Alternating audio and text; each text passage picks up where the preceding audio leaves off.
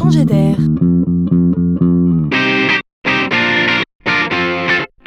C'est la chronique de Laurent Collen. Dans le domaine du mobilier pour la maison, deux tendances semblent s'opposer. D'une part, le goût de la personnalisation et du sur-mesure, qui nécessite souvent de visualiser le produit ou le projet avant. On est ici dans le monde du service, du haut de gamme, voire du luxe. D'autre part, le goût de l'achat facile, standardisé, à distance via le net. C'est tellement bon de faire ses achats lové dans son canapé. A priori, ces deux plaisirs ne seraient pas bien compatibles. Eh bien, c'est sans compter les nouvelles capacités technologiques qui permettent désormais de dessiner ces meubles soi-même.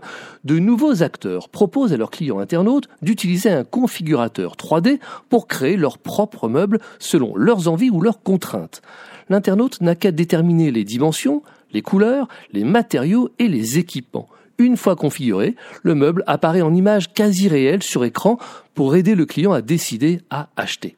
En termes de production, il s'agit d'un système modulaire malin du genre Lego qui permet de fabriquer le mobilier rapidement et de proposer des prix attractifs. On trouve en priorité des tables, des meubles de rangement, des meubles télé, des tables basses. On est ici dans le pratique. L'allemand Mix ou le français Mobibam sont les pionniers du secteur. L'offre séduit au point de s'internationaliser à grande vitesse. Ici, on démocratise la vente de meubles sur mesure, c'est la magie des technologies.